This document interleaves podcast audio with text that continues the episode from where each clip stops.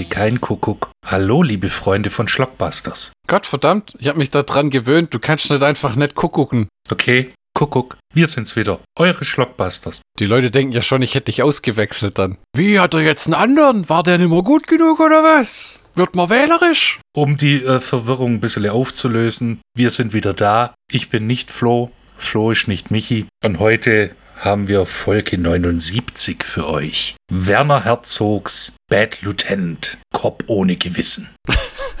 Ihr wisst schon, Werner Herzog, bekannt aus Mandalorian und Jack Reacher. und, und irgendwelchen Filmen mit einem exzentrischen Deutschen damals in den dunklen Zeiten. Ja, ja, Max Giermann, den Leute aus LOL kennen. Nein, natürlich ist von Klaus Kinski die Rede und Werner Herzog sollte zumindest jeden, der mal einen Film gesehen hat, ein Begriff sein. Ja, wobei ich ehrlich sagen muss, ähm, einen Moment, ich muss das scheiß Fenster zumachen hinter mir, sonst werde ich verstochen. Denk mir schon die ganze Zeit, es juckt an meinem Fuß, jetzt juckt es an meinem Arm. Und ich sitze halt auch vor dem offenen Badefenster mit der ein, ein, einzigen Lichtquelle. Einmal mit Profis. So, das würde ich auch beim Schnitt alles drin lassen. Das ist wertvoller Content, dass die Leute dran denken, lasst kein Licht an dem Sommer, wenn ihr ein Fenster offen habt, sonst kommen die Viecher und fressen euch auf. So wie dich halbe Portion. Ja, genau. Immer gucken, dass die drei wichtigsten Körperteile nachts bedeckt sind, wenn ihr eine Lichtquelle im Zimmer habt und ein Fenster offen. Welche drei das sind, das dürft ihr selber aussuchen. So ist das. Und sagen wir mal so, es gibt Stellen, die sind blöder als andere. Ähm. Richtig. Kniekehle zum Beispiel. Ja.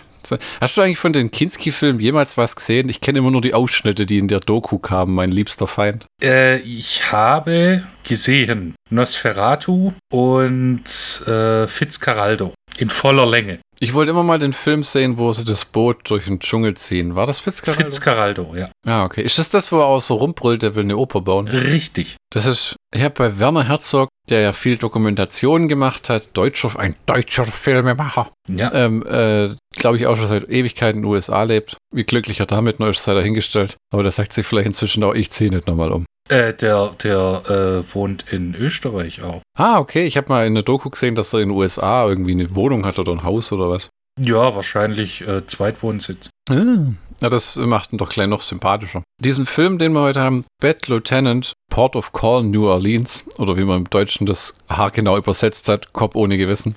Richtig. Hast du verstanden, was den daran angezogen hat an dem Streifen? Warum macht Herner Herzog so einen Film? Äh, unter anderem, weil ihm das, und das muss man in, in sehr, sehr fetten Anführungszeichen setzen, das Original fasziniert hat. Es gibt nämlich einen Bad Lieutenant Film von Abel Ferrara von 1992 mit Harvey Keitel, der als, ich sag mal, Inspiration diente. Und Abel Ferrara war sehr, sehr, sehr, sehr, sehr angepisst. Aber wirklich äh, äh, sehr angepisst. Der hat ja gesagt, er wünscht allen involviert sind den Tod. Und äh, wie kann sich Nicolas Cage anmaßen, Harvey Keitel zu spielen? Weil, also die Internetgeister scheiden sich ja. Das IMDB meint, Werner Herzog wusste nichts vom Originalfilm. Und dann hätten irgendwelche Produzenten diesen Titel da reingeschustert.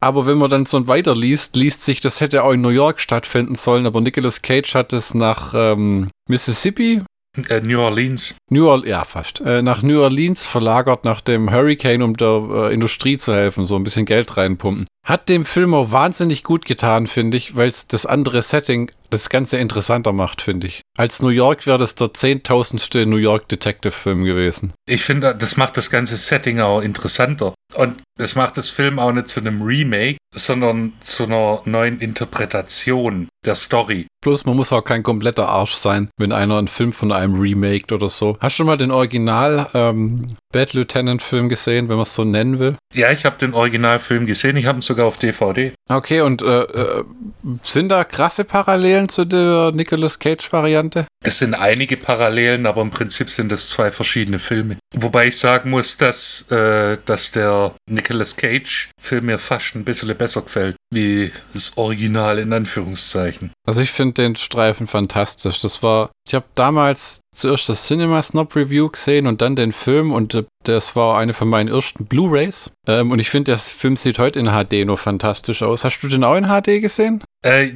wir haben den zusammen auf Blu-ray angeguckt und haben uns beömmelt, weil in der HD-Version sieht man Die Szene mit dem Leguan, da sieht man, äh, dass da ein bisschen mit Tiertrainern gearbeitet wurde. Nee, das war doch, wo das tote Krokodil auf dem Highway weg sieht, sieht man die Schnur, die am Fuß zupft. So rum. Das fand ich auch amüsant, wo ich im IMDB gelesen habe. Der Film hat mehrere so Iguana-Szenen. Sind das Leguane im Deutsch? Äh, ja, im Prinzip, es, es ist eine Tierart. Wo, wo sie dann, wo Werner Herzog sagt, wenn sie ihn zwingen, die rauszuschneiden, dann fühlt er sich nimmer wie ein richtiger Filmemacher. Also er ist schon immer noch die, ich meine, der Film ist ja jetzt, glaube ich, auch 17 Jahre alt. Das sollte man ja nicht denken, ne?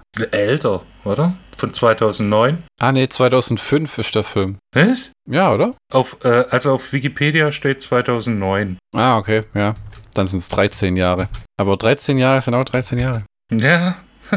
Worauf ich jetzt hinaus wollte, weiß ich auch schon immer. Ach so, seit 13 Jahren gibt es im Endeffekt jetzt die Blu-ray schon. Das wollen wir auch nicht meinen. Ich meine, inzwischen gibt es ja 4K UHD Blu-rays, aber ich weiß auch nicht. Also, was genau ihr Leute sehen wollt in diesen Filmaufnahmen. Und vor allem irgendwann gibt es dann äh, äh, 8K oder 12K und es gibt die Leute, die stehen manchmal vor ihrem Filmregal und denken, hier ist die VHS von Sturb langsam, die ich in Sat 1 aufgenommen habe. Daneben steht die VHS, die geschnittene, die ich gekauft habe. Dann die ungeschnittene britische VHS, die ich gekauft habe. Damals in England. Ja, hier ist die Video-CD, die ich gekauft habe von Stirb langsam. Daneben, weil ich ein Komplettist bin, steht die Laserdisc-Version von Stirb langsam. Und Betamax. Du hast Betamax vergessen. Der Super VHS. Gefolgt von sechs oder sieben DVD-Veröffentlichungen von Stirb langsam. Dann sagt man sich, jetzt beruhige ich mich aber mal, nur zwei verschiedene Blu-ray-Versionen. Und dann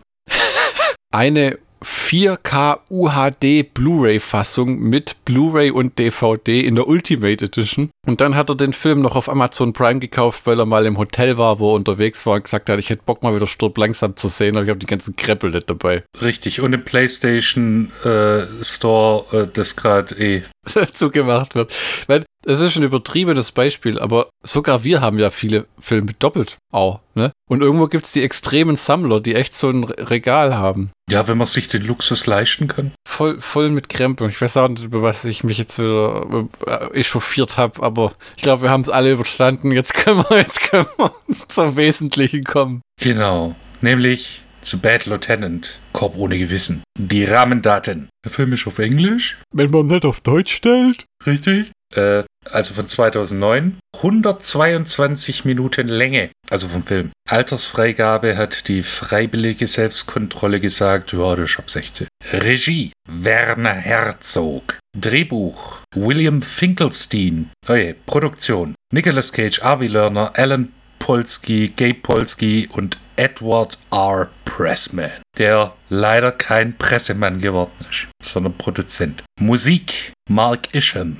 Und in den Hauptrollen der Produzent Nicolas Cage als Terence McDonough, Eva Mendes als Frankie Donnenfeld, Mr. I'm Full of Myself, Val Kilmer. Ja, aber ich muss sagen, das war der letzte Film mit Val Kilmer, bevor er krank wurde, den ich gesehen habe, wo ich den mochte. Der Typ hat ja einen grauenhaften Ruf, wirklich finde ich. Ja, äh, hat er, hat er. Zu einem zu einem Punkt, wo es kam vor, glaube ich, zwei, drei Jahren eine Doku raus, wo rauskam, dass er tausende Stunden Videomaterial zur Verfügung gestellt hat, weil er sich seit Jahrzehnten jeden Tag selber filmt. Wo man sich auch denkt, du liebst dich, du liebst, ich meine, klar, solche Leute gibt es dann halt einfach auch, aber der, der ist komplett verliebt in sich selber. Gut, man könnte noch darüber sagen, oder das irgendwie noch ein bisschen relativieren, indem man sagt, als Schauspieler musst du halt verschiedene Emotionen glaubhaft rüberbringen. Manche machen das im Theater, manche machen das bei Proben und er steht halt vorm Spiegel und sagt, oh Gott, bin ich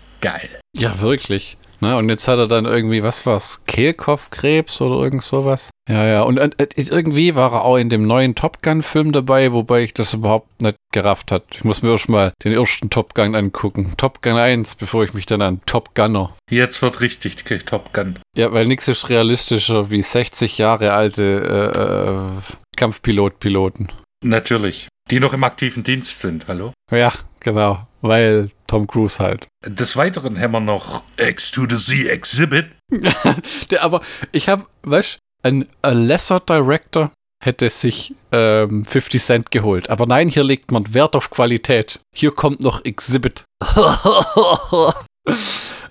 Den kennt unsere Generation, dafür seid ihr Leute entweder zu jung, zu alt oder zu desinteressiert, was euch auch irgendwie ehrt. Ähm, noch von, von, von Pimp My Ride von MTV, wo er den Leuten ihre Shitschaukeln abgeholt hat, die sie dann aufgepimpt haben. Du hast einen alten Ford dem Mann gegeben, sie haben einen Billardtisch, ein Aquarium und ein äh, Soundsystem reingebaut, das du nie einschalten konntest, weil, weil die Karre sonst explodiert wäre. Und wenn das Auto dann aufgepimpt war, äh, war es entweder unnutzbar für jeden Alltagsmenschen oder wurde sofort gestohlen? es wurde, es war unnutzbar, weil die, die haben ja nichts an der Karosserie gemacht, sondern einfach nur Scheiße reingeklatscht. Die Motorenprobleme, die es vorher kennt hat, hat es immer noch kennt. Ja, das ist das Geile. Aber du hattest jetzt eine PlayStation 2 drin. Ja, und was weiß ich, wie viele DVD-Player. Und die Leute sind ausgeflippt, wo du denkst, ich kann nicht mal mehr eine Sprudelkiste irgendwo hinstellen. Und wo bringe ich meinen Einkauf runter? Ach so. Irgendwann äh, später haben sie auch mal gesehen, dass teilweise diese Dinger dann in Craigslist gelandet sind und irgendeiner auf YouTube gibt es ein Video, wie einer so ein altes äh, Pimp My Ride Auto äh, erfindet und dann zeigt, ist einfach nur vermüllt und alles im Arsch und Exhibit hat als Schauspieler auch nicht sonderlich viel gemacht, oder? Nee, der, also äh, in irgendeinen Film habe ich ihn zuletzt gesehen. Ich weiß bloß nicht mehr welchem. Also aber, aber so diesen ähm, drogenmissbrauchenden Gangsterboss bekommt er ziemlich gut hin. Ja, komisch. der war tatsächlich, hui, gar nicht mal so. Der war bei 8 Mile, dann war er bei Triple X 2, dann Spiel auf Bewährung mit Dwayne Johnson, Akte X jenseits der Wahrheit, dem zweiten Akte X-Film. Und dann Gastauftritte bei Hawaii 5.0, dann bei Empire, was ja glaube ich von ähm, 50 Cent produziert wurde und dann bei Broken Ground. Also jetzt nicht, ja, weiß gar nicht, macht der noch Musik? Guck mal für euch nach, Leute. Euch interessiert es ja auch. Und dann müsst ihr nicht beim Autofahren Wikipedia aufmachen. Letztes Album ist von 2022, tatsächlich. Kingmaker soll dieses Jahr erscheinen oder erschienen sein oder erschienen sein werden tun. Oh, jeder Deutschlehrer rotiert gerade. Ja, 900.000 Dollar Steuerschulden hat er wohl. Ja, Pimp My Bank Account, ne? Die Probleme begannen nach Pimp My Ride, nachdem Pimp My Ride abgesetzt wurde. In, 200, in 2007 hat er nur noch 497.000 Dollar verdient. Oh Gott, wie sollte man davon leben? Und in 2008 waren es nur noch 67.000 Dollar okay, das ist schon ein Einbruch für so ein. Äh Wer soll denn die Jacuzzi dann reinigen, Mann? Aber das, ich habe das den selber in einem Interview mal sagen hören. Er hatte nicht viel von der Show. Er war halt der Moderator, war scheiß bekannt, aber deswegen, der hat nicht viel Geld bekommen da dafür. Ne? Es war halt immer noch eine MTV-Show. Ja, MTV war ja so komisch, das klingt ein absoluter Nischensender, oder? Ha weiß nicht, es war, es war ein Jugendsender halt. Und als Musiker, glaube ich, ist es halt einfach, wenn du nicht auf Tour gehst, es war früher mal anders, früher, früher in den 60er, 70ern und hat aufgehört, als die MC-Kassette, die Musikkassette kam. Wenn du nicht auf Tour gehst, holst du einfach auch nicht keine große Kohle rein, ne? Und ich glaube, einen richtigen Hit hatte der auch nie. Da war es anders bei DMX, der hatte ja diverse Hits, die in X-Filmen verwurstet wurden. Party, Party On? Nee, irgendwas mit Party. Party Down. Der ist ja leider auch gestorben, ne? Drogenüberdosis im Endeffekt. Da gibt es eine tolle Doku über den, äh, die nach seinem Tod rauskam, wo sie in echt, äh, wo aus dem Knast das Mal rauskam, begleitet haben und so. Wo du aber einfach gesehen hast, das waren auch schon die völlig falschen Leute immer um den rum. Lauter so Ja-Sager, die dann aber auch von seinem Geld immer gelebt haben und sowas. Und der Typ hatte das gleiche Problem wie Easy E zu viele Kinder von zu vielen Frauen. Das ist so ein Ding bei manchen Leuten. Cat Williams ist ja auch so einer. Das war ja mal einer von den bestverdiensten ähm, Stand-up-Comedians in den USA. Aber wenn du halt irgendwie sechs Frauen mit Kindern Alimente zahlen musst. Ja, musst ranklotzen. Und bei DMX war es halt auch so. Der hatte, glaube ich, acht, sieben oder acht Kinder von sechs Frauen und vergiss es. Von denen, von denen wir wissen. Ja, genau.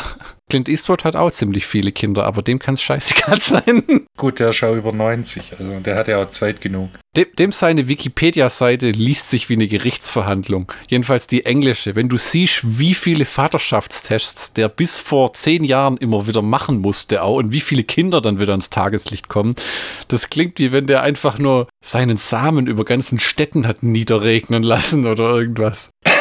was, was eine interessante Vorstellung ist. Ja, ja. Und bei regnendem Samen wären wir auch schon wieder direkt bei Bad Lieutenant.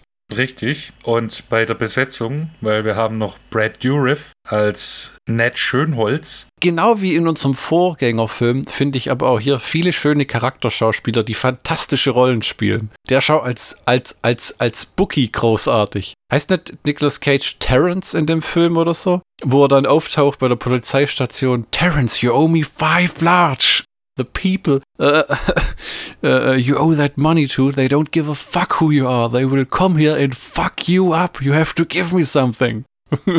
der Typ ist einfach, ich habe noch nie den irgendwo gesehen, wo er nett unterhaltsam war. Ich meine, die Leute gehen oft zu Chucky und Herr der Ringe, aber das ist ja auch so einer, der, glaube ich, in über 200 Filmen dabei war. Ja, Mann, der, und wo der überall mitgespielt hat. Se selbst in haben wir ja gelernt in Trauma von Dario Argento. Oh, der war auch in einem David Lynch-Film mal. In Dune. Oh, und wenn du wirklich was Verrücktes lesen willst, es gibt wohl einen neuen Reanimator-Film, wo er den Reanimator spielt. Das schickt mich ein bisschen. Das ist wie so, wie, das ist wie wenn Bruce Campbell Michael Myers spielen würde oder sowas. Oder Doug Bradley Jason Voorhees. So, äh, äh, wir kreuzen die Schwerter. Doug Bradley und Freddy Krueger, das kann ich mir sogar noch, könnte ich mir sogar noch vorstellen. Oh, nee, nee, nee, nee. Was ist das für ein, für ein Paralleluniversum? Sylvester Stallone in Terminator 2. Ja, und Arnold Schwarzenegger als Rambo. Last Action Hero. Ja, und ähm, Henry, Henry Maske als Rocky Balboa. weißt du was? Ho, ho, du machst mir ein bisschen Angst hier. ähm, und Uwe Boll führt nicht bei Dungeon Siege, sondern bei Herr der Ringe Regie. Ja, genau. Peter Jacksons Postal. Ja, und ähm, Woody Allen's Shining. Ich dachte, es wäre ein Woody Allen's äh, American Pie oder sowas. Nicht in diesem Leben. Nee, genau. Äh, willst du den Rest vom Cast auch noch wissen? Oder? Ja, ich genieße es nur, dich zu unterbrechen. Ja, dann nehmen wir noch Jennifer Coolidge als. Ah, das ist doch ähm, Stiflers Mom. Genau, als. Äh, Je oh Gott. In, in Deutsch wäre es Genufeva. Ich weiß nicht, wie es auf Englisch. Die biertrinkende Alkoholikerin, die mit Nicolas Cage Vater rumhängt, der seinen eigenen Hund vernachlässigt, weil er ja jetzt clean werden will. Genau, Genevieve. Ja, irgendwie sowas. Dann äh, ein vergangener Celebrity Crush von mir, Fariusa Borg als Heidi. Welcher ist das nochmal? Ist das der kleine Cop? Ist das der kleine Cop? Hieß die Heidi? Nee, ich glaube nicht. Das war. Äh, das ist das eine von denen, wo er am Club rumfummelt. Genau dieses. Die, wo er auf dem Parkplatz vögelt und dann in die Luft schießt, damit ihr Freund zuschaut. Oh ja, das kann sogar. Ja, ich glaube sogar. Gott, das war eine verrückte Szene. Das ist die verrückteste Szene vielleicht in dem Streifen, wenn ich ehrlich bin. Wo kein Iguana vorkommt. Ja, there ain't no Iguana. genau, dann haben wir noch äh, Sean Hattasey als Armand Benoit, äh, Wondi Curtis Hall als James Bresser, Michael Shannon als Mund. Auch herrlich. Irma P. Hall als Binny Rogers, Tom Bauer als Pat McDonough, Katie Chonakas oder Chon Chonakas als Tina. Kennst du diesen Kay and Peel Sketch, wo der Lehrer das vorliest, die Namen Jacqueline, Jacqueline, Jacqueline und du weißt, wo der die ganze Zeit die Namen falsch ausspricht? Nee. Nein. Na, schade. Marcus St. John als Eugene Gratz und Shay Wickham als Justin. Ja, ja. Und dann wären wir beim Film, ne? Lass uns mal mit dem Ende anfangen. Genau. Am Ende kommt der Abspann. Es gibt ja diese Szene, wo sich all seine Probleme in Luft auslösen. Also der hat Wettschulden, der soll für seinen Bookie die Parktickets hindrehen, was nicht so richtig klappt. Äh, der Fall, den er ermittelt, ist festgefahren. Und dann gibt es irgendwie noch so ein paar Gangster, die ihm auf den Spuren sind, weil er seine Nuttenfreundin aus so einer Situation äh, rausgewunden hat und noch jemand dabei bestohlen hat im Endeffekt. Wir dauernd alle bestiehlt, hauptsächlich wegen, um seine Drogen einzukassieren, weil Nicolas Cage Charakter hat ein kleines Problem mit den illegalen Substanzen ähm, und schleppt eine gigantische Magnum rum, die er im Hosenbund trägt. Das ist ja, das löst sich am Ende des Films alles in Gefallen aus. Also er gewinnt beim Wetten, er platziert eine Crackpipe, um den Typ anzuschwärzen. Ähm, erfahren wir überhaupt jemals, wer den, die zwei Kinder und den Mann ermordet hat in dem Film, die er eigentlich rausfinden soll, wer das war? Nicht so richtig, oder? N nicht wirklich, nee. Es wird nur angedeutet, aber.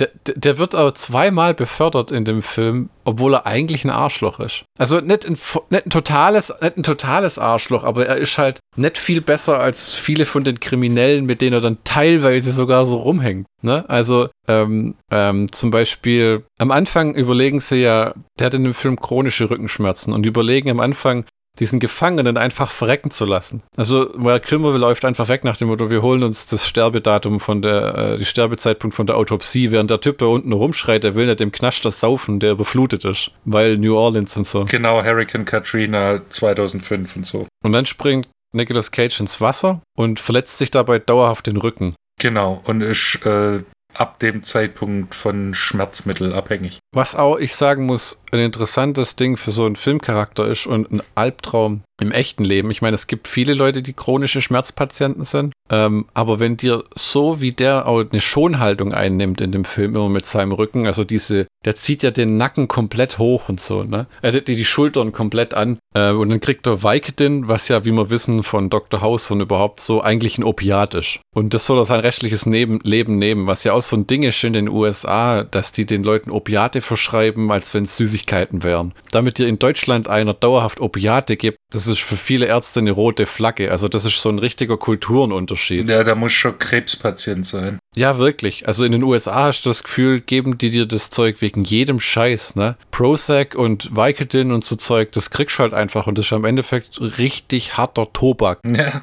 Es sind Opiate, das ist kein, kein äh, Stoff für Zimperliche. Ich glaube, bei uns kriegst du nicht mal ein Ibu 800, ohne dass du ein Rezept hast. Ne, kriegst du auch nicht. Ja, das ist auch alles ganz gut so, finde ich, weil das ist immer, man muss bedenken, je mehr Chemie man in den Körper einführt, desto mehr, ja, nutzen sich die Nieren ab und die Organe und alles. Das ist ja auf Dauer nicht gut. Deswegen finde ich zum Beispiel, dass äh, die Lösung mit dem Marihuana für chronische Schmerzpatienten, wenn sie wirklich äh, äh, chronische Schmerzpatienten sind und das nicht ausnutzen, wie manche Vögel das machen mit dem Gras. Ähm, gut, wobei ich auch denke, wie willst du im Alltag funktionieren, wenn du dich zudröhnst? Ne? Aber gut, ich glaube, wenn du dauerhafte Schmerzen hast, dann äh, fliegst eh kein Flugzeug mehr oder fährst mit dem Gabelstapler über die, äh, übers Firmengelände. Da hast du dann, äh, also als chronischer Schmerzpatient hast du andere Probleme, Alter. Mal eine Nacht durchschlafen oder Eintr Einkäufe heimtragen, ohne dass du einen Schreikrampf kriegst oder so. Überhaupt irgendwie funktionieren. Und der nimmt ja allerhand Scheiße in dem Film. Also Koks, Heroin, Crack. Ja, das nimmt er alles von der Quelle.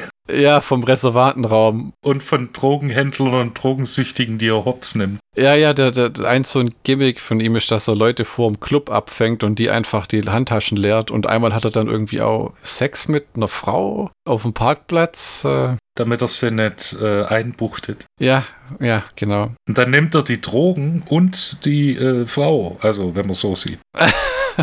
Also es wird später befördert, weil er den Mann aus dem Knast gerettet hat äh, und wird dann zum Lieutenant, ne? Mhm. Zum Bad Lieutenant. Ja, und, da, da, da. und später wird er, glaube ich, zum Detective oder wie wird es? Sergeant oder irgendwas am Ende des Films. Weil er diesen. F ja, ich glaube, Sergeant ist ein bisschen unter Lieutenant, wenn man Police Academy glauben darf. Aber äh, er wird auf jeden Fall nochmal befördert am Ende, weil er den Fall halt hingedreht hat, was aber eigentlich erlogen ist. Und ähm, Val Kilmer allerdings will Exhibit am Ende vom Film hinrichten. Da kommt das SEK rein, die lassen den Raum, Val Kilmer und der ist allein und dann sagen, komm, wir legen dem die Knarre hin und dann schießen wir ihm in den Kopf, wenn er danach greift. So halt total abgedreht. Ja, äh, das ist dann der Punkt, wo dann plötzlich Nicolas Cage zum Guten wird. Das ist irgendwie. Ja, das ist das. Ich meine, das sagt meine Frau immer und das ist ja wirklich so ein Charakter in einem Film, der keine Wandlung durchmacht, der ist langweilig anzusehen. Ja, also wenn du nichts lernst aus dem, was passiert, ne, deswegen ist Wild at Heart auch so ein netter Film, weil so abgedreht die aus sind,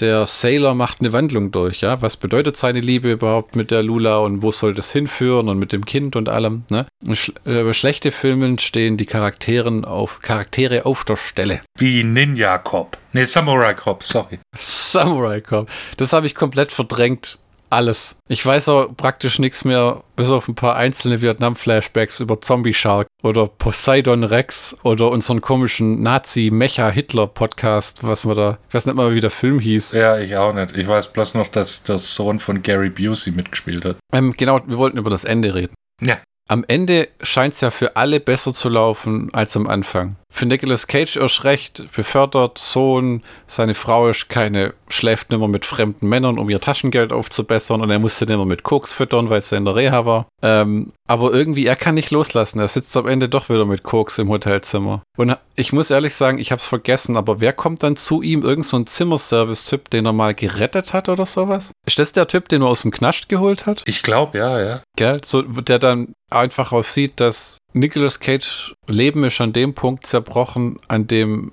er den Mann gerettet hat, weil die Rückenschmerzen und was dann folgte und die Weltanschauung, die sich dann verfestigt hat, dieses finstere, zynische. Ich meine, der ist, der ist als Cop genauso begabt, wie er es missbraucht. Ne? Wenn er zum Beispiel ganz clever die Leute bei so einer Hausdurchsuchung rauslockt, indem er ins Apartment nebenan reingeht, durch die Hintertür und dann äh, äh, äh den Typen rausschmeißt, ohne dass ein Schuss abgefeuert wird. Ne? So gesehen hat er schon alle Tricks drauf. Ja, ja, gell? Aber er ist halt auch unglaublich manipulativ, ne? Wie dass er einfach irgendwann Drogendeals abwickelt, weil er wirklich Kohle braucht, um seinen Bookie zu bezahlen. Und irgendwelche Gangster, die er verärgert hat. Ja, das ist ja diese, diese Sache äh, von wegen, wurde er zu dem gemacht? Oder war das schon immer in ihm drin, diese dunkle Seite? Ich glaube, das kommt mit dem Job. Ich stelle mir Polizist sein immer schwierig vor. Ich stelle es mir schwierig vor hier in Deutschland, weil man weiß, die Leute sind auch unterbezahlt. Und überarbeitet. Und überarbeitet. Mir hat mal ein Polizist bei Dreharbeiten in Karlsruhe ähm, gesagt, wenn er, er ist entweder in den Minus oder in den Überstunden. Und wenn er nicht auf Streife ist, kann er ein erdrückendes Maß an Papierkram ausfüllen, was sich alles aktentechnisch im verdammten Sand verläuft, aber er muss es machen. Und das ist halt auch schlechtes Geld und das ist, wird, die Polizei ist wie viele Beamten, also wie Lehrer zum Beispiel. Du kriegst immer mehr Scheiße, um die du dich kümmern musst, die mit deinem eigentlichen Berufsbild gar nichts zu tun haben, gar nichts zu tun hat, aber es fällt dir halt zu. Es gibt nicht genug Leute und irgendwie landet es alles bei dir. Ja, die Arbeit wird mehr, aber die Kohle halt nicht. Ja, das ist tatsächlich so. Ich habe letztlich gelernt, es gibt bei Beamten keinen Inflationsausgleich. Du hast also in der arbeitenden Branche, wo Verdi greift, besser als als Beamter. Du bist zwar nicht, also, du bist zwar nicht unkündbar wie als Beamter, aber eine Betriebsrente ist dann auch noch deutlich besser als eine Pension, ne? Was ich, was ich da immer rumbrummel. Was ich damit sagen will, ist, als Polizist kann ich mir gut vorstellen, wie man irgendwann so wird, wenn man merkt, wenn man das System nicht ein bisschen manipuliert, dreht man durch. Ne? Also wie Leute wieder aus dem Gefängnis kommen, weil sie einfach einen guten, teuren Anwalt haben, wie manche Leute nie verfolgt werden strafrechtlich. Und ja gut, der Mann hat natürlich auch ein heftiges Drogenproblem. Muss man sagen. Das kann man nicht schön reden. Aber ja, chronische Rückenschmerzen klingen. Weiß nicht, ich würde mir lieber ein C abschneiden oder so. Wenn ich die Wahl haben müsste. Also entweder du kriegst, du, du gibst mir deinen C. oder chronische Rückenschmerzen. Hex, Hex. Eine ziemlich sadistische Version von Bibi Blocksberg. Ja, äh, weißt du, was ich letzte Zeit immer so amüsant hinnehme? Auf 9gag diese Verarsche in der Deutschsektion von diesen Conny-Büchern. Hast du das mal gesehen? Weißt du, wieso, kennst du diese kleinen äh, 4x4 Bilderbücher für Kinder? Ähm, weißt du, diese, wo dann Euro 50 kostet haben, das sind dann irgendwie sechs Seiten, wo dann so Conny spielt die Flöte. Conny geht in die Schule. Und das hat, da gibt es jetzt Leute, die das hinphotoshoppen, dann heißt das, heißt das, Conny spuckt von ihrer Yacht auf Geringverdiener. oder, oder dann siehst du so, ähm, wie sie auf dem Töpfchen hockt, dann Conny hat Bierschiss. Oder aber mein Favorit war, wie haben sie echt ein Bild gezeichnet, wie sie ein Waterboardet und dann heißt es, Conny findet die Wahrheit schon raus. oh Gott. Ja, ähm, aber auf jeden Fall, ich habe eine Bombenidee. Lesen uns doch mal die Handlung vor. Soll ich wirklich? Ja, es sei denn, du willst, dass ich hier die Blu-ray-Hülle vortrage. Nee, da äh, lese ich lieber eine mehr oder weniger richtige Zusammenfassung oder Handlungszusammenfassung. Äh, Bist du im OFDB? Natürlich. Lass mich raten, äh, äh, wie heißt der Typ, der die Zusammenfassung geschrieben hat? Siehst du den Namen? Ja. Achso, du willst schon wissen. Äh, Aldo Rain. Oh, okay. Weil es, ich habe rausgefunden, ich habe letztes Mal wieder einen Bahnhof-Kino-Podcast äh, gehört. Und da gibt es legendäre Leute, die im OFDB seit Jahrzehnten Inhaltsangaben schreiben. Da gibt es wohl einen, der heißt Moonshade. Der hat über 5000 Inhaltsangaben geschrieben. Aus dem Kopf. Also der schreibt es nicht irgendwo ab oder so. Das ist schon wie dem sein Ding wenn du das dann anguckst, wenn du auf den Namen klickst, siehst du ja auch, wie viele die geschrieben haben. Irre, ja. Also, was den Leuten so Spaß macht, ist ja ein, ist ja ein nettes Hobby. Ja, und wenn es dann auch noch relativ vernünftig ist. Ja, wobei wir da schon abartigen Bullshit gefunden haben, ne?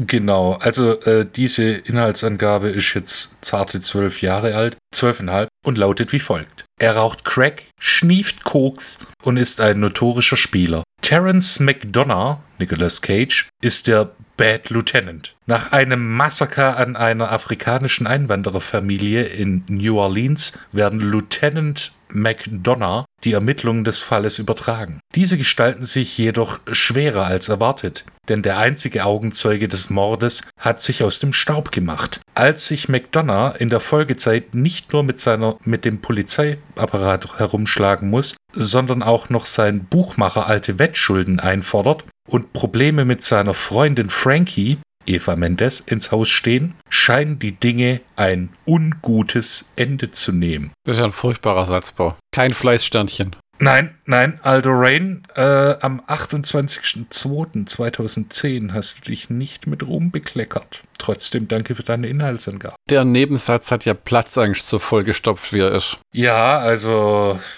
puh. Das liest sich wie und dann und dann und dann und dann. Und es nimmt ein ungutes Ende. Ein ungutes Ende. Ich hätte gern mal ein Döner unscharf, bitte. Weißt du, was Mahmoud an der Dönerbude dir noch sagt?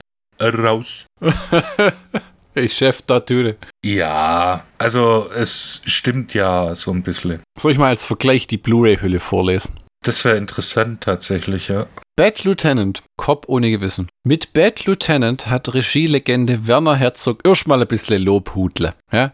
Zum Pipapo, wer wen schießt, kommen wir nachher. Mit Bad Lieutenant hat Regielegende Werner Herzog einen fiebrigen Cop-Thriller geschaffen, einen eindringlichen, modernen Film noir, in dem der exzentrische Großmeister einmal mehr alle Tabus bricht und Regeln ignoriert. Ah ja. Ich glaube, es hat gerade etwas Schmalz von der DVD auf meinen Schreibtisch getroffen. Ein großes Stück Kino, das elektrisiert. An der Seite der hinreißenden Eva Mendes, das ist auch die erste, die ich nennen würde. Hinreißend als Drogensüchtige. Nutte. Edelnutte bitte. Und dann in Klammern Training Day, Too Fast, Too Furious spielt Oscar-Preisträger Nicolas Cage, Leaving Las Vegas und The Rock. Schreibt doch lieber irgendwie Wild at Heart und nochmal was rein. Den uns durchsichtigen Lieutenant McDonough und knüpft damit nahtlos an seine ganz großen Erfolge als Charakterdarsteller an. Das ist kein, sowas gehört nicht über eine Inhaltsbeschreibung. Das ist einfach nur Pressebullshit, den irgendjemand zusammengehustet hat. Leaving Las Vegas müssen sie nennen, weil dafür hat er einen Oscar gekriegt. Also habe ich mal gelesen äh, im IMDb beim Nachlesen von Bad Lieutenant, da hat er gesagt, er war die meiste Zeit besoffen. Als einer der besten im Dezernat wirkt Terence McDonough, Nicolas Cage, mit der Aufklärung eines Massakers an einer afrikanischen Einwanderfamilie beauftragt. Der Botenjunge Daryl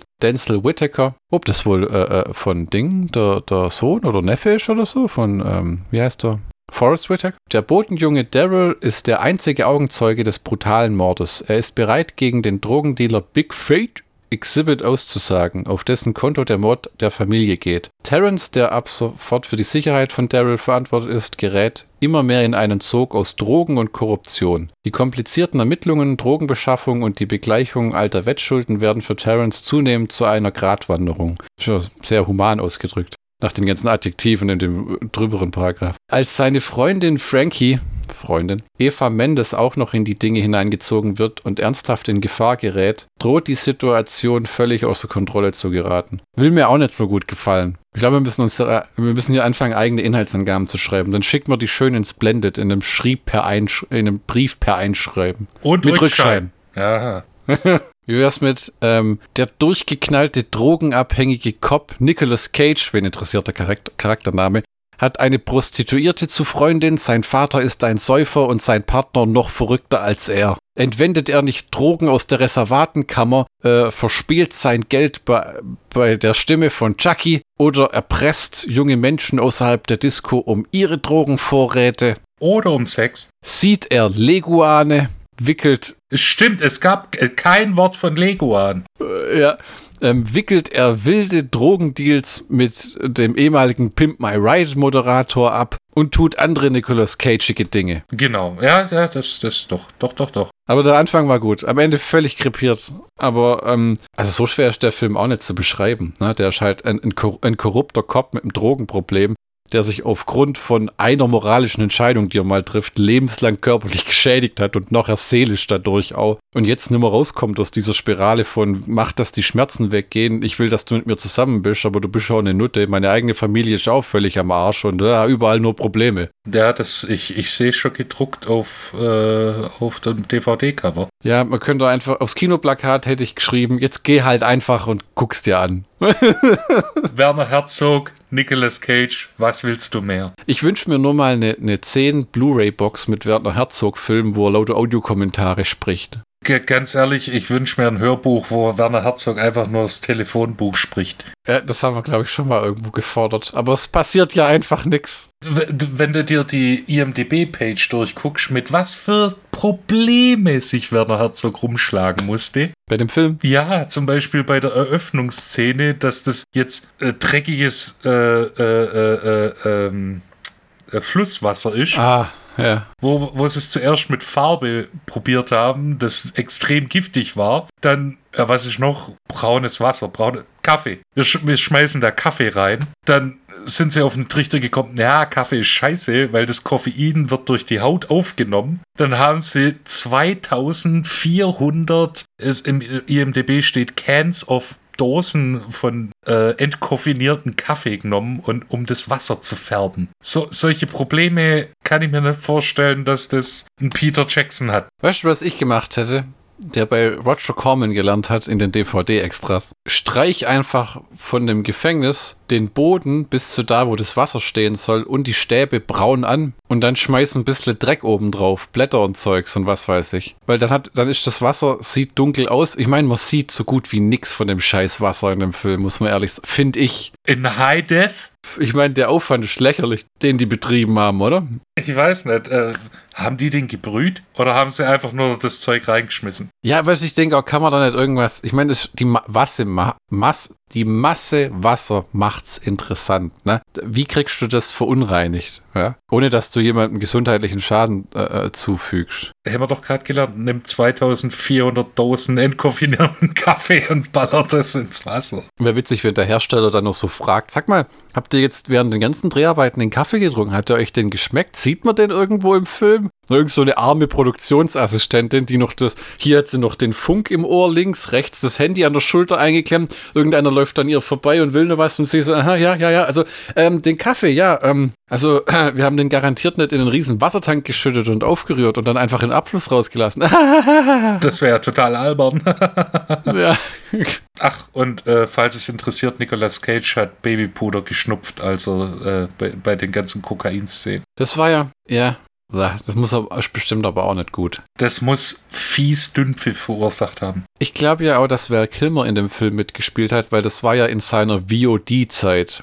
Also wo, wo er schon so Steven Seagal, Jean-Claude Van Damme mäßig, alles was er gemacht hat, kam auf DVD direkt raus. Und ich glaube, dem hat es gar nicht gejuckt, dass er nur die fünfte Pfeife spielt. Also ich glaube ja, Brad Dourif hat mehr Screentime, ist öfters zu sehen als Val Kilmer. Der Val Kilmer kommt zweimal in dem Streifen oder dreimal vielleicht. Am Anfang, in der Mitte mal und dann am Ende. Also er ist aber auch schon in keiner Verfassung mehr. Er ist er, er stick und äh, äh, aufgedunsen, sagt man wohl, ne? Ja, ja da ging es ihm schon nicht gut. Meinst du? Kannst mir vorstellen. Ich meine, ich weiß nicht, wann es diagnostiziert worden ist. Aber ist dir aufgefallen, dass Nicolas Cage, nachdem er im Altersheim gedroht hat, die zwei Frauen zu erschießen, dass der, wenn er dann befragt wird von den Internal Affairs oder was es ist, Public Relations, keine Ahnung, und dann auch, ähm, wo sein Vorgesetzter ihm das im Auto sagt, plötzlich nicht mehr normal redet, sondern so, ha ha ha ha, ja, ja, ja, ja, ja, I don't know what you're talking about. Dass es seine Stimme so verstellt, so hoch. Ja. Habe ich nicht gerafft, was das sein soll. Ich, ich, ja, ich, ich kann mir vorstellen, dass das auch der Fall war. Und dass der Werner Herzog dann gesagt hat, ja, ich weiß nicht, ob wir diese Emotion auch wirklich rüberbringen, aber immer noch besser als Klaus Kinski. Ich glaube, Werner Herzog kann mit alles und jedem Film mitreden, weil der ist schon durch die Hölle gegangen. Mehrmals. Ich muss, ich muss immer an John Carpenter denken, der ja mal gesagt hat, er hat 2005 aufgehört. Oder sieben oder so, keine Ahnung. Weil er gesagt hat, es er hat einfach genug. Es ist so anstrengend, nachts und die langen Tage und die vielen Entscheidungen und er hat einfach keine Lust mehr. Dass sich Werner Herzog dann aber hinstellt mit 70 oder Mitte 60, was er damals, glaube ich, war, Ah, der, der, wie alt ist denn der Mann eigentlich? Der wird dieses Jahr 80. Okay, also dann sagen wir, dann war er 8, Ende 60, wo er den Film gedreht hat. Und sich halt auch die derbe Kante gibt, weil Spielfilmproduktion ist ja wahnsinnig anstrengend als Regisseur. Wie wir gesehen haben, wie, äh, wie Peter Jackson gefühlt bei jeder Tolkien-Trilogie fast gestorben wäre, nervlich und körperlich. Und jedes Mal grauer wird. Das einzige Mal, wo er hip und gut aussieht, ist bei King Kong, weil er, glaube ich, gedacht hat, es ist nur ein Film. Es ist nur ein Film. Da versuche ich bis heute rauszufinden, was er von den neuen King Kong-Filmen gedacht hat, äh, ge gehalten hat. Dieses Skull Island und ähm, Godzilla vs. Kong, weil er da gesagt hat damals bei den äh, King Kong DVD, er hätte gern noch gesehen, dass jetzt in seiner Lebenszeit nur jemand anders einen King Kong-Film macht. Man findet dazu nichts. Und jetzt kommt irgendwelche Gerüchte, heute stand auf Classic Rock, dass er nach dieser Get Back-Doku, die ja auch wieder drei Teile waren oder so. Das war interessant, das anzugucken, aber es war auch lang. Ja, ich weiß nicht, diese, ähm, die Anthology war ja auch vier DVDs. Ah, aber das war gut, das war gut erzählt. Also das Get Back ist auch fantastisch, weil ich ehrlich gesagt noch nie, hast du es auch gesehen? Ja, ja, ja, ja. Hattest du auch das Gefühl, du hast noch nie so detailliert gesehen, wie Musiker ihre Musik ausarbeiten? Ja, vor, vor allem die, gerade in der Phase, wo, wo es ja nicht lovey-dovey war, ganz gewiss, ne? Ja, durch wie viele Inkarnationen so ein Song geht, bis er die richtige Tempo, Melodien, Instrumente, Texte, äh, Stimmlage und alles. Da, da gibt's ähm, von jetzt von Jerry Lee Lewis zum Beispiel, da gibt's die ganzen Sun Sessions. Also alles, was Jerry Lee Lewis in den 50ern rausgebracht hat auf dem Sun-Label, in einer 15 teiligen CD-Box. Wenn du wissen willst, wie die erste Version von Great Balls of Fire an, äh, sich angehört hat, versus zur letzten und alles dazwischen, das sind schon Welten. Und es ist, scheinbar arbeitet Peter Jackson jetzt an was Neuem mit den Beatles, wo er nur gesagt hat, es ist, könnte sein, dass es keine Doku ist. Wo ich mir denke, oh je. Ja, super, dann wird es ein Paul McCartney Ringo Starr Film, weil der Rest ist tot. Nee, das glaube ich nicht. Ich traue dem tatsächlich zu, dass der ähm, einen Beatles-Film macht in einer fünf- oder sechsteiligen Miniserie mit jener Stunde. Ja, der hat ja immer gesagt, der war. Ja, genau. Ja, ja. Der hat ja immer gesagt, er will kleinere Projekte machen und das macht er jetzt auch. Was, was im Endeffekt heißen soll, er will nimmer raus aus Neuseeland, was er eh nicht gemacht hat eigentlich, aber zum Promoten hat er es halt müssen, wo er dann auch in die Ami-Talkshows und alles. Und er hat, glaube ich, einfach keinen Bock mehr für 200 Millionen Blockbuster-Filme zu machen, die mit einem abartigen Stress daherkommen. Wenn er dann an so einer Beatles-Doku arbeitet, ob er da drei, vier oder fünf Jahre braucht, das juckt ja gar niemand mehr. Der hat ja nicht im Auftrag von Disney diese Doku gemacht, wo das gelandet ist, sondern so wie ich das verstanden habe, tatsächlich mit Paul McCartney und Ringo Starr zusammen, die das Material freigegeben haben. Und dann hat der halt gemacht und hat es restauriert. Das ist ja so ein bisschen wie mit früher Steven Spielberg oder George Lucas. Das Beeindruckende war ja nicht nur die Dokus, sondern auch, wie du, wenn du gesehen hast, wie dieses Zeug aussah, bevor der das restauriert hat, wo man all, alle Spuren auf einem Magnetband und so und der hat das aufgetrennt, dass es tatsächlich die Dialoge auseinanderhalten konnte, wenn sie alle auseinander durcheinander quatschen. Also so halt wie früher ne, beeindruckende Filmemacher, die Technik entwickeln, die danach nur ewig weiter benutzt wird, wenn sie sowas machen. Ne? Ja, ähm, vom Hobbit zurück zum weniger haarigen Nicolas Cage. Ist wirklich einer meiner Lieblingsfilme graust zu meiner Frau immer davor, wenn ich sowas sage. Ich schaue ein sehr zugänglicher Werner Herzog-Film. Also ich meine, der, der Mann ist ja auch ein Autorenfilmer. Also die, für die meisten Filme, die er gedreht hat, hat er auch zumindest in der Anfangszeit äh, die Drehbücher geschrieben. Und da merkst du halt, okay, das Drehbuch ist von einem, äh, ist von einem TV-Autor zusammengestupft worden und Werner Herzog versucht jetzt einfach nur die Story und das, die passenden Bilder dazu zu drehen. Wobei es in diesem Trivia steht ja, der Autor hat den Film nachher gesehen und fand, dass das teilweise besser war, als was er sich ausgedacht hatte. Das ist ja fast noch schöner. Ja. Und ähm, Abel Ferreira, der so aufgebracht war, scheinbar hat das auch Werner Herzog ziemlich mitgenommen, dass der so pissig war und hat dann irgendwie Jahre später, es gibt wohl einen Podcast, der heißt Origin Podcast, wo Werner Herzog mal zu Gast war und darüber geredet hat. Und die haben sich wohl getroffen mal und haben sich dann auch versöhnt und wo irgendwie es hieß, Abel Ferrara nimmt es ihm nimmer übel und so. Ja, das hat er auch in einer äh, Pressekonferenz gesagt. Ähm, er würde gern mal mit dem Abel Ferrara äh, sprechen, um einige Dinge klarzustellen. Das, das macht halt nur ein Werner Herzog. Jeder sagt, oh, das ist ein Arschloch, der Abel Ferrara, warum kackt der jetzt da rum? Und der Werner Herzog sagt, oh, das finde ich jetzt Oh, das wollte ich nicht. Uh, sorry. Die Herangehensweise habe ich bisher nur bei einem anderen Künstler gesehen und das war Weird Al Yankovic, der auch immer sehr bedacht ist darauf, was er tut. Ja, ja, genau. Und äh, dann auch mit Coolio mal nachverhandelt hat, der gemeint hat, er kommt sich verarscht vor mit Gangs, mit Amish in Paradise und äh, die sich dann auch irgendwann vertragen haben. Ich finde es ich, ich find's halt lustig, dass Werner Herzog bei uns so ein bisschen oh, Autorenfilme, Arzi-Fazi und bei den Amis ist halt, der spricht komisch. Mich amüsiert es immer, dass er so viele Schauspielerrollen annimmt. In seine alten Jahre. Ja, der hat 2010 angefangen, irgendwie äh, es, es auch in Serien aufzutreten, als Sprecher und als Schauspieler. Ich glaube, das macht ihm Spaß. Ist auch weniger Stress. Ich glaube, den amüsiert es zum Teil auch einfach. Jack Reacher war er der Bösewicht, ja. Und dann war er auch in so einem drei-, vierstündigen Experimentalding. Die andere Heimat hat er jemanden gespielt. Dann bei Die Pinguine aus Madagaskar spielt er einen Dokumentarfilmemacher. Dann hat er einen Gastauftritt in einer Rick and Morty Folge. Und davor schon bei Simpsons und American Dad. Äh, ja, genau, bei den Simpsons war er jetzt vier Folgen insgesamt. Das letzte Mal, letztes, ja, ja, Und dann drei Folgen von Mandalorian. Also. Der hat auch eine ganz eigene, eigene Sprache. Also in, du findest niemanden, der so Englisch spricht. Nicht vom, nicht vom deutschen Akzent her, sondern die Worte, die er benutzt, die haben so, eine, so ein richtig schönes Gewicht. Hast du den mal Deutsch reden Ja, ja. Okay. Redet er auch so? Ich versuche den immer nachzuäffen. Bei äh, Mein liebster Feind, diese äh, Kinski-Doku, ist dann immer, da hast du das Gefühl, er, er versucht bedacht zu reden, damit es auch eine gewisse Gewichtung hat, damit auch der Zuschauer weiß, hier passiert etwas Wichtiges. Das ist, ich, ich, ich, ich sage ja, der, der, der Mann kann mir das Telefonbuch vorlesen. Ich würde ich würd gebannt zuhören. Elsa Schneider, Telefonnummer 69XY34.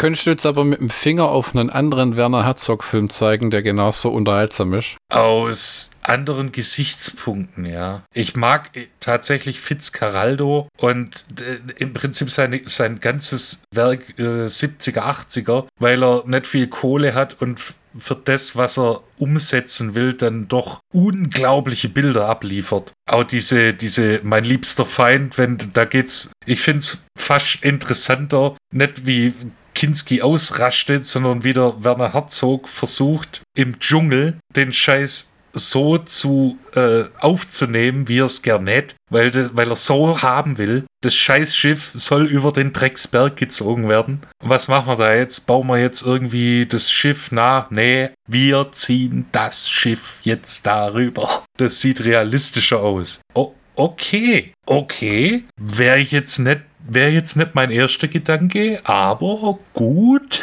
Auf seine eigene stille Art auch ein Exzentriker, oder? Ja, äh, dieses, ähm, der hat ja auch mehrere Bücher geschrieben. Dieses Jahr kommt sein äh, erster Roman raus. Ach du meine Güte. Nee, äh, der kam schon raus, letztes Jahr sogar. Das Dämmern der Welt. Ich hoffe auf ein Hörbuch. Gelesen vom Autor. Gelesen vom Autor. Ähm, und zwar das ist dann das Buch, das Buch ist dann aber, selbst wenn es 600 Seiten hat, liest du das bestimmt dann 24 Stunden. Kapitel 14. Der Neubeginn einer Geschichte des Titelhelden. Erster Absatz. Werner, das musst du nicht sagen. Ich beginne mit dem Vorlesen des ersten Absatzes. Und die, die haben auch so schöne Titel. Also das erste äh, Buch äh, das er selber geschrieben hat, ohne einen Co-Autor war, Vom Gehen im Eis. Dann das weitere, die Eroberung des Nutzlosen. Was eine Biografie ist, eine Autobiografie und äh, sein Roman heißt Das Dämmern der Welt. So richtig schöne, schwere Titel. Weißt? Die kommen, die schleifen ihre ver äh, verbalen Eier überm Boden, weil sie so schwer sind Gottverdammt, ich liebe Werner Herzog. Was ich dazu sagen muss, als Musiknerd, Werner Herzog ist auch einer der großen Gönner der Band Popol Vuh, die zu fast allen Filmen in den 70er und äh, Anfang der 80er äh, die Filmmusik gemacht haben. Das war so ein Elektronikprojekt. Florian Fricke, äh, der Chef äh, der Band Popol Vuh in Lindau geboren, mittlerweile auch gestorben, äh, der hat die ganze Musik für die Filme gemacht. So ähm, Fitzcarraldo und Wozicek und sowas. Doch das nur am Rande. Bad Lieutenant hätte er bestimmt auch gemacht, wenn er nicht tot wäre. Ist aber bei vielem so, wenn man so drüber nachdenkt. Ja, es war. Mir hat mal einer gesagt, wir sterben jeden Tag ein bisschen mehr. Ja, ja, ja. Immer, immer heiter bleiben, immer heiter bleiben. Und mit diesem Downer. Kommen wir nun zum Schlockbusters kauen. Ja, äh, wir hätten einen äh, Nicolas Cage in Hochform mit einem klasse Supporting Cast von ähm, Brad Dourif, ähm, Val Kilmer. X to the Z. Ja, genau. Exhibit. Ich bin ja, hätte ja, ich halte nicht viel von Autogrammen, aber ich hätte gern mal, dass Val Kilmer mir ein Foto unterschreibt, wo er drauf schreibt, There ain't no iguana. Eine schön erzählte Geschichte, ne? Dieses, ähm, was haben wir jetzt gesagt, heißt der Ort ähm, New Orleans, genau. Macht für eine tolle, interessante Kulisse. Ich weiß gar nicht, wie ich es sagen soll. Ist ein ziemlich stimmiger Film mit leider vielen kaputten Menschen, die aber oft auch so ein klein bisschen Hoffnung finden. Bis auf Nicolas Cage, der irgendwie nicht weiß, wie er sich selber loswerden soll. Ne? Weil äh, selbst wenn es bei allen besser läuft, sein Rücken ist halt immer noch im Arsch und er muss halt, ist halt immer noch Morgenpolizist. Und wenn der Typ rauskommt, den er eingebuchtet hat, muss er gucken, dass der ihm nicht hinterherkommt und so weiter. Ja, aber das ist ein Problem für Zukunfts-Nicolas Cage, also Zukunfts-Terrence McDonough. Aber weißt du nur, eine Sache muss ich nur ablenken. Ich weiß nicht, wie der Schauspieler hieß, aber die Schießerei bei Exhibit in dem seinem Haus noch, wo die Gangster kommen, dem er Geld schuldet. Das fand, den Monolog fand ich klasse, wo der sagt, äh, ähm, wo Exhibit sagt, why are you gonna take something that belongs to me? Wo er sagt, you know,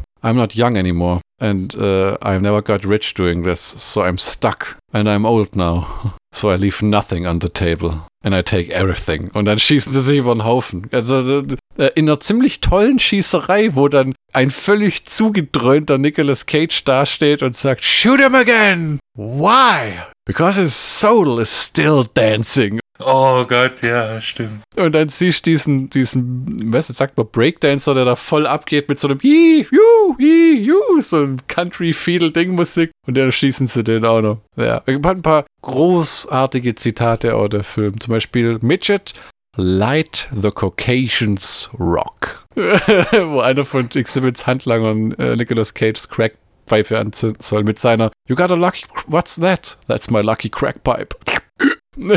you don't have one? No. Then you have to take a hit of mine. Why? Because it's my lucky crab pipe. Macht alles total Sinn. es ist ein, ein, ein toller Film. Ja, ja, ja. Große Empfehlung. Und ein gutes Double Feature ähm, mit Wild at Heart, den wir vor zwei Wochen besprochen haben. Ähm, also da könnt ihr euch die Doppeldosis Nicolas Cage geben mit einem tollen ähm, David Lynch und einem tollen Werner Herzog. Und ich hätte gern mal, dass wie bei ähm, Two Evil Eyes mit George A. Romero und Dario Argento es einen Film gibt, bei dem Werner Herzog und David Lynch beide so eine Hälfte Regie führen. So eine Art Grindhouse Double Feature mit Werner Herzog und David Lynch. Soll mal einer dafür die Kohle locker machen, bitte. Netflix, bevor du endgültig untergehst oder irgendwie so. Mach mal was Vernünftiges. Mach mal was Vernünftiges. Ja, gib den Jungs mal ein bisschen Kohle. Das wäre doch geckig. Das wäre das, das wär verdammt nochmal großartig, wäre das. Und mit diesem Gedanken würden wir euch jetzt verlassen. Ich weiß, es fällt schwer. Aber wir verlassen euch nicht, bevor wir euch nicht gesagt haben, was in der nächsten Folge drankommt. Ja, welchen machen, packen wir denn in die nächsten Folge? Ich muss ja echt sagen, ich achte nie drauf, was wir in der letzten Folge angekündigt haben, sondern wir nehmen halt zwei Filme auf und wir labern einfach. Keine Ahnung, ob sich das dann auch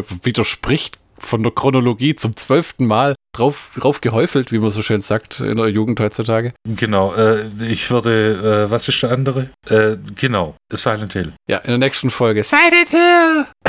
oh ja, das schneiden wir raus. Die ungeschnittene Kinofassung, bei der Michi und Flo, Flo und Michi persönlich im Kino waren. Ne? Ja, vor langer, langer Weile. Und ich erinnere mich noch, wie der Mann hinter uns, als wir rauskamen, gesagt hat, hoho, am Ende ist es aber ganz schön splättrig geworden. Ein guter Film, ein guter Horrorfilm und äh, keine Ahnung, wer überhaupt Regie geführt hat. Finden wir alles raus in der nächsten Folge von Schlockbusters. Genau. Und wir verabschieden uns nun. Nicht Michi und nicht Flo, wobei ich nicht Flo bin und Flo nicht Michi ist. Auf Wiedersehen.